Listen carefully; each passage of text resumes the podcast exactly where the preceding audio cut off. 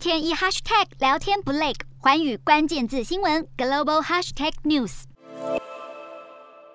视讯谈话有他，与各国领导会面斡旋也有他，就连飞往莫斯科亲自与普丁会面都是他最先行动。法国总统马克宏在近期乌俄冲突中劳心劳力，积极扮演调停的角色。当中原因除了法国是今年欧盟轮值主席国之外，还有另外一个重要因素。没错，法国总统大选在一个月就要登场。马克宏在乌俄开战的一个星期后宣布参选，接着采取低调路线，很少举办造势活动。这样的策略让他支持度大增。民调显示，马克宏第一轮的选民投票倾向在宣布参选五天后就飙升到百分之三十三点五，超过三成的数字，对法国总统这个职位而言实在罕见。专家分析，这是因为乌俄战争引发了齐聚效应，也就是在战争或重大危机时期，因为舆论焦点的转移或施政批判的减少，让国家领导人能在短时间内获得高支持度。过去一个月来，马克宏就与普丁针对乌克兰议题谈话了十一次，其中甚至有一天两次的对话记录。在这场冲突中，没有任何国家元首像马克宏一样花这么多时间与普丁通话。但法国媒体批评马克宏花费这么多功夫，却无法对普丁发挥多少影响力。两人间的多次谈话就像鸡同鸭讲，各说各话之后，转头又各自采取行动。马克宏的努力虽然遭到质疑，但显然已经获得民调数字的正面回馈。